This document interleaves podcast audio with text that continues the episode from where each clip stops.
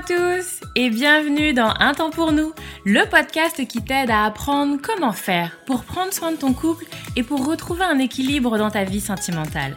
Moi c'est Lucie, je suis thérapeute de couple et avec ce podcast j'ai vraiment envie de dépoussiérer les croyances qu'on a autour des relations sentimentales. Ici tu vas voir, on parle sans filtre, sans tabou, mais aussi sans jugement et toujours toujours avec bienveillance. Donc, retrouve-moi sur ce podcast toutes les semaines si c'est compliqué dans ton couple ou si ça va, mais que tu as envie de l'entretenir et de le booster un peu. Dans tous les cas, tu es au bon endroit, alors installe-toi, on est parti. Bonjour à tous, j'espère que vous allez bien. Je suis très contente de vous retrouver aujourd'hui pour un nouvel épisode du podcast où on va aborder le sujet de la maturité émotionnel. Oh là là là là là, attention, ça devient sérieux. Non, rassurez-vous, on va se détendre. Mais euh, c'est un sujet que j'ai envie d'aborder avec vous, qui me semble intéressant pour ceux qui veulent aller un peu plus loin dans, dans, leur relation de couple. Et je vais effectivement commencer par ça. On arrête avec les injonctions de il faut, yaka. Non, non, non, non, non. Il n'y a pas d'obligation à avoir une maturité émotionnelle. Je trouve qu'il y a un peu cette idée de euh, si t'as pas, si t'es pas mature, si t'as pas compris, comme si tu aurais loupé quelque chose, c'est que t'as pas bien compris. Ah non, eux ils sont immatures. On arrête avec ça. Tu n'es pas obligé de vouloir être euh, plus mature. Tu n'es pas obligé d'être mature tout le temps. Tu fais bien ce que tu veux quand tu veux et tu fais aussi ce que tu peux. Ça c'est dit. Donc on commence par vous dire ça et effectivement si vous avez envie d'aller un peu plus loin, si vous avez envie d'aller à un autre niveau, si ça vous intéresse, si vous êtes effectivement un peu branché dev perso etc et que vous avez envie de euh, l'implémenter dans votre relation de couple, alors oui ça peut être intéressant de réfléchir à cette notion de maturité émotionnelle. Mais encore une fois, on y va comme on veut, comme on peut, il n'y a pas d'obligation. L'idée de la maturité émotionnelle, c'est un peu un mot un petit peu large, un mot un peu bagage. Moi, je vais vous donner un petit peu ce que des signes, ce que j'ai voilà, c'est comme ça que j'ai appelé ça. Les signes pour moi qui disent que bah, vous êtes effectivement sur le bon chemin de la maturité émotionnelle. Et donc on commence tout de suite sans transition. Le premier signe que j'ai mis, c'est cette idée euh, mon avis n'est pas meilleur que le tien. Et là, je commence par envoyer du lourd, hein, parce que c'est un peu compliqué de sortir de cette posture.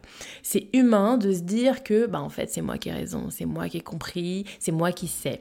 Parce qu'effectivement, tu regardes le monde avec tes yeux, tu regardes le monde à travers ton prisme ton prisme de ce que toi tu connais, de ton expérience personnelle, de tes, euh, tes apports, si tu as fait des études, etc. C'est à la fois l'expérience de la vie et parfois aussi le professionnel qui se mêle un petit peu de tout ça. Surtout si tu as fait du développement personnel, tu as lu des bouquins, tu as regardé des nanas sur YouTube, etc. Toi, tu sais, toi, tu as compris. Et cette posture de se dire que je vais expliquer à l'autre. Et c'est hyper intéressant et ça permet de redescendre un peu les choses, de se rappeler que non, ce que je pense, c'est ce que je pense. Et ce n'est que ce que je pense. Il n'y a pas de vérité absolue de j'ai tort, j'ai raison. Et effectivement, de toujours se dire que l'autre en face est aussi convaincu que ce qu'il pense, c'est une vérité. Et donc, c'est très intéressant d'avoir ce, ce, ce, mécanisme un peu en tête. Mon avis n'est pas meilleur que le sien. Je ne suis pas là pour expliquer pour, et, sortir de ces schémas-là qui, mènent souvent à de la dispute. Parce que je veux expliquer, je veux qu'ils comprennent, je veux euh, enfin qu'ils changent, enfin qu'ils les décident, enfin qu'ils passent à l'action, enfin qu'ils se bougent les fesses, etc. Et donc je vais venir lui expliquer pourquoi il devrait le faire Et bien souvent, ça fonctionne pas très bien parce que ça part de toi, et de toi, et de tes convictions à toi, et de ton système de croyance à toi. Toi, tu penses que, toi, tu sais que. Et le calquer comme ça à l'autre, je t'explique, bien souvent, ça marche pas. Donc, Vraiment, c'est intéressant d'être dans cette, posture un peu d'humilité, de se dire, ok, je ne fais que partager comment moi je vois les choses. Parce qu'effectivement, après, il faut se dire aussi, nous sommes des êtres... Euh, d'influence. Tu es influencé par tout ce que tu vis, tu es influencé par mon podcast, par ce que tu vis, par ce que te dit ta mère, ta copine, etc. Et donc, bien évidemment que ce que tu penses, ce que tu es, ce que tu fais, ce que tu dis, ça va influencer l'autre en face de toi. Donc oui, bien évidemment que si tu as envie de... Enfin, c'est ce qu'on appelle la communication, hein, c'est cette idée aussi de je vais t'apporter des choses qui vont venir nourrir ta réflexion. Et peut-être alors que tu vas épouser certains de mes propos et que tu vas être d'accord avec certaines choses que je dis. Ou pas. Et c'est là que c'est important. Ou pas. Il s'en saisira ou pas. Donc vraiment, premier signe de maturité émotionnelle, c'est quand tu as compris et quand tu appliques cette idée dans ta manière de communiquer à l'autre, mon avis n'est pas plus important que le tien, je partage mon avis. Il t'influencera, je l'espère peut-être, mais en tout cas ce n'est que dans cette intention-là que je suis. Le deuxième signe euh, de maturité émotionnelle, c'est je ne prends pas chaque action de l'autre comme une attaque qui m'est destinée. J'arrête cette croyance que le monde tourne autour de moi et que tout ce que l'autre fait, pense, dit, agit, alors c'est contre moi, c'est en... Euh, comment dire ça Pour me déclencher quelque chose. Non, si tu te déclenches, c'est parce que tu veux bien te déclencher. Les actions de l'autre ne sont que les actions de l'autre, et elles ne sont guidées que par ses propres motivations qui le concernent bien souvent lui-même. Et souvent, on a comme ça cette idée de... Euh, euh, c'est pour moi en fait. Comme je te dis, alors c'est un exemple que je donne souvent, mais le fameux euh, j'ai envoyé un message et il n'a pas répondu. Alors c'est une attaque contre moi. Alors c'est quelque chose qui m'est destiné. Non. Bien évidemment qu'il y a des fois des actions dirigées vers toi on est d'accord. Et que si tu peux être en capacité de euh, les observer pour que ce soit euh, quelque chose qui soit moins compliqué pour toi, c'est très bien. Mais il y a effectivement parfois cette mentalité en couple de se dire que tout ce qu'il fait, tout ce que l'autre fait est euh, quelque chose qui va être quelque chose qui va me déclencher en fait. Que c'est quelque chose qui est à mon endroit, qui est orienté vers moi. Et bien souvent, en fait, non. Et là où c'est hyper intéressant, c'est de mettre de la communication là-dessus. Bah, pour, pour aller questionner l'autre, en fait. C'était dans quelle idée, qu'est-ce qui était à l'origine de cette démarche? Et de le croire quand il vous répond. Parce que là, c'est là que va se nourrir des incompréhensions sur euh, l'autre fait quelque chose, je crois que c'est contre moi, mais je communique pas, mais je ne parle pas. Par contre, je nourris mon mental et je fantasme sur tout un tas de choses qui seraient pour ça, que ceci, que cela. Et du coup, euh, alors se créent des tensions, des crispations qui à la base ne reposent sur rien du coup. Donc on met de la communication, on arrête de partir du principe que c'est contre soi et on questionne si on a des doutes, si on a des questionnements. Le troisième signe euh, que j'ai envie de partager avec vous, c'est j'ai de la souplesse mentale et il n'y a pas de sujet tabou. Et ça, c'est hyper intéressant. Je le travaille énormément avec les couples que j'accompagne. Souplesse. On peut parler de tout tout abordable. Bien évidemment, il y a un contexte, on parle pas de tout dans un couloir, on parle pas de tout entre deux, on met parfois un peu les formes pour être dans une approche bienveillante, on réfléchit parfois à ce qu'on amène à l'autre et dans quelle idée on l'amène à l'autre. Mais cette idée de souplesse, Vraiment, hein, c'est cette image du roseau hein, qu'on connaît tous, hein, cette, ce roseau là qui est souple et qui du coup ne casse pas. Parce que effectivement, c'est oui, nous pouvons avoir des désaccords, on peut avoir des moments compliqués, il peut y avoir des, des, des comment dire ça, des sujets sur lesquels on n'est vraiment pas d'accord de manière profonde en fait. Mais ce n'est pas pour autant qu'on n'en parle pas. Et bien souvent, le problème que j'observe avec les couples, c'est que bah du coup, il y a certains sujets qu'on évite. On évite parce qu'on se dispute, on évite parce que du coup on n'est pas d'accord et que ça mène à rien, alors du coup ça nous énerve parce que on a tellement envie que l'autre change d'avis que à chaque fois qu'on discute, on se rend compte non, zut, il n'a toujours pas changé d'avis, donc j'arrête de discuter avec l'autre parce que il ne changera pas d'avis, et on en fait un sujet dont on ne parle plus. On en fait comme ça une espèce de zone d'ombre dans sa relation, et vraiment, pour moi, c'est important, bien évidemment qu'il y aura des zones d'ombre, bien évidemment qu'il y aura des choses où vous ne serez pas d'accord, mais c'est pas pour autant qu'on peut ne pas en parler. Et du coup, c'est intéressant, je, euh, le travaillais il n'y a pas longtemps avec un couple euh, euh, où c'était au niveau de l'argent. C'était au niveau de l'argent, c'était un peu compliqué. Du coup, ils n'arrêtaient pas de se prendre la tête à chaque fois qu'ils parlaient de ce sujet-là. Donc, bon, bah, on arrête d'en parler. Et du coup, c'est un couple qui est qui est plutôt axé sur l'humour et je leur ai dit que ça pouvait être intéressant qu'on mette de l'humour là-dessus en fait. Du coup qu'on fasse descendre un peu les choses et qu'ils en rigolent en fait. Bien sûr, ça change pas les choses qu'ils ont des points de désaccord concernant l'argent dans leur relation. Mais au lieu de se dire on n'en parle pas, Au lieu de se dire on s'énerve, on se dispute, alors on a mis de l'humour dedans.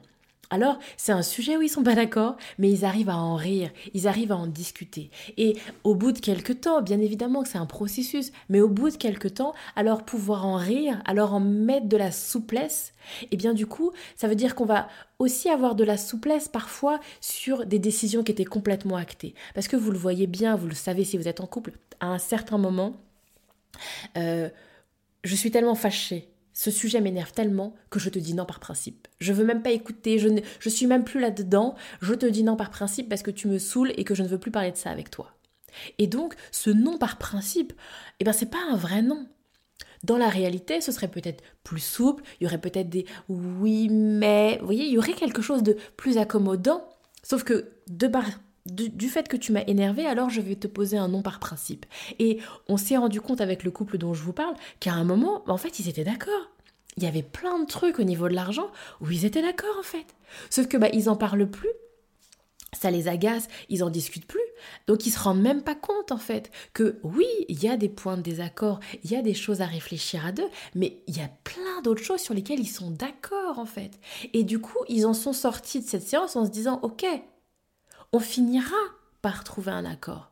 Là, pour l'instant, on n'est pas d'accord. Pour l'instant, on est tous les deux sur notre position, mais on est d'accord sur déjà plein d'autres trucs en fait. Donc ce truc-là n'est pas plus grave qu'un autre. Oui, on finira par trouver un accord. Et donc, bien évidemment que cet état d'esprit-là est petit 1 bien plus sympa à vivre au quotidien, au quotidien et petit 2 ça met de la souplesse et ça ouvre ton esprit parce que pour être d'accord Soit c'est une solution C, parce que là, quand il y a un désaccord comme ça, c'est qu'il y en a un qui pense A, un qui pense B, et ils trouveront une solution C, qui pour l'instant, quand tu es en arc-bouté sur tes positions, quand tu es dans non mais non, non par principe, parce que tu m'agaces, alors cette solution C, tu n'y réfléchis même pas. Cette solution C, tu ne l'envisages même pas parce que tu es concentré sur ce que tu ne veux pas.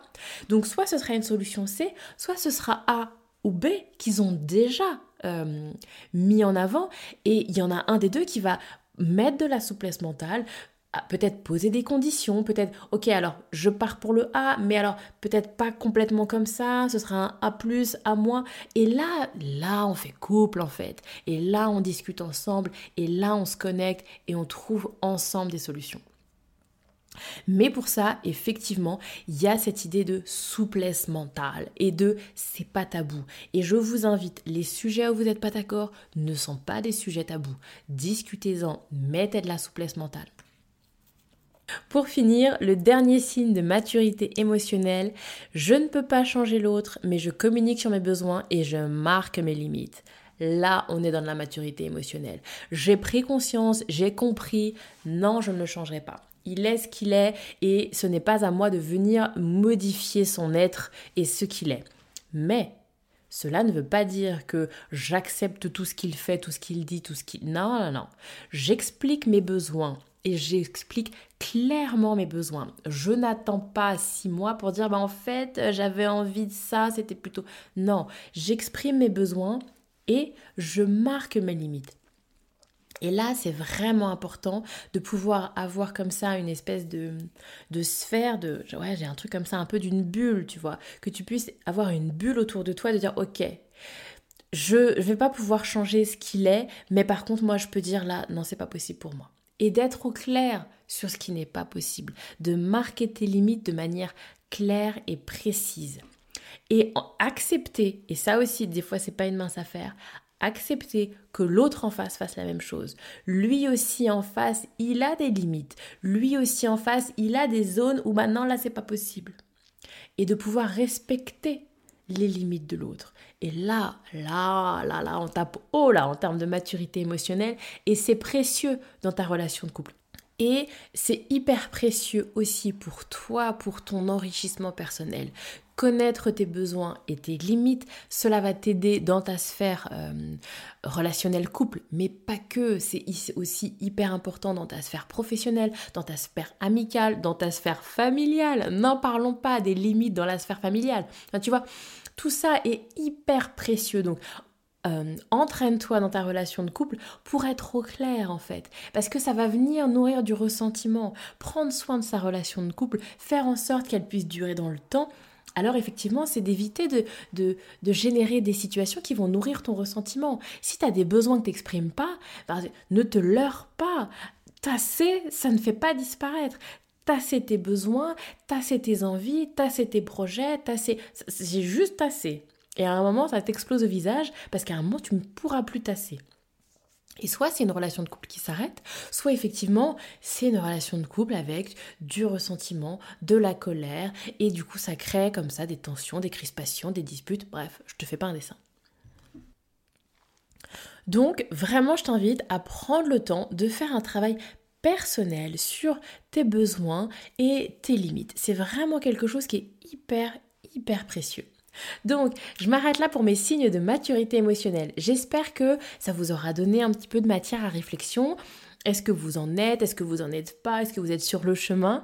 Et du coup, n'oubliez pas, moi j'ai des accompagnements, je propose des accompagnements pour les couples. Si vous avez envie qu'on parle ensemble de cette maturité émotionnelle dans votre relation de couple, si vous avez envie d'y arriver, c'est quelque chose qui vous botte bien, mais que vous sentez que c'est un petit peu compliqué, ben, n'hésitez pas, il y a des, j'accompagne des couples dans ce cheminement-là. Et du coup, voilà, c'est hyper précieux pour eux. Et on voit vraiment, il y a un avant-après en fait. Et c'est à la fois c'est hyper intéressant, alors après je prêche pour ma paroisse hein, du coup, hein, mais euh, c'est le jeu, c'est hyper intéressant, je trouve ça toujours un peu waouh de se rendre compte qu'il suffit pas de grand chose. Et les couples même sont surpris, il suffit pas de grand chose. C'est vraiment euh, comme une pièce de puzzle qui est pas. Euh, ouais, je, crois que j'en parle de ça, c'est hyper intéressant de se dire ça.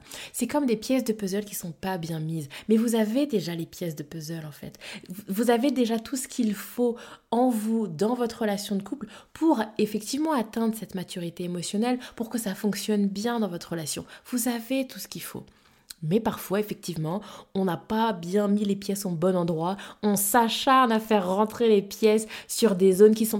Et c'est pas là que ça rentre. C'est pas là, là. Arrête de t'acharner. C'est pas là que ça rentre.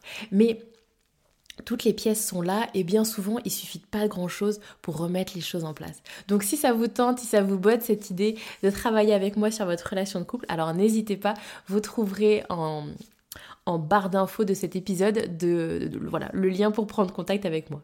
Sur ce, je vous laisse. N'hésitez pas à partager autour de vous l'épisode de podcast et le podcast en général. Prenez soin de vous et je vous dis à la semaine prochaine pour un nouvel épisode.